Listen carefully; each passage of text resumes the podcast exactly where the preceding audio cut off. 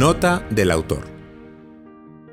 Obviamente, los curas debemos hacer cuanto podamos frente al olvido de Dios, la injusticia social, la pérdida del sentido moral, la gran desproporción entre ricos y pobres, el desinterés por las verdades eternas y el cúmulo de dolor en la vida de tantos seres humanos.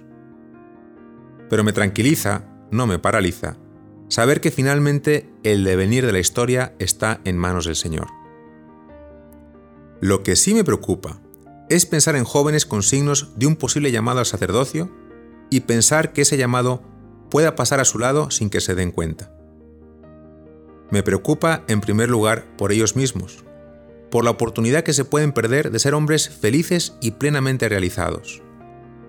Y me preocupa por el mundo, por tantas almas en las que podrían tener una huella tremendamente positiva ya en esta vida y desde luego en la que sigue.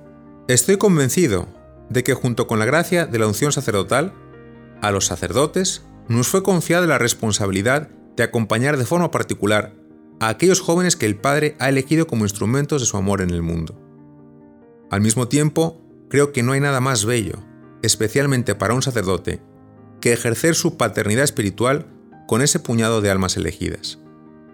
Aprovecho para agradecer a Dios por los jóvenes inconformistas que ha puesto en mi camino abiertos al sacerdocio a todos aquellos estudiantes de preparatoria y universidad, en su mayoría, que aceptaron leer el borrador de este audiolibro e iluminarme con nuevas ideas.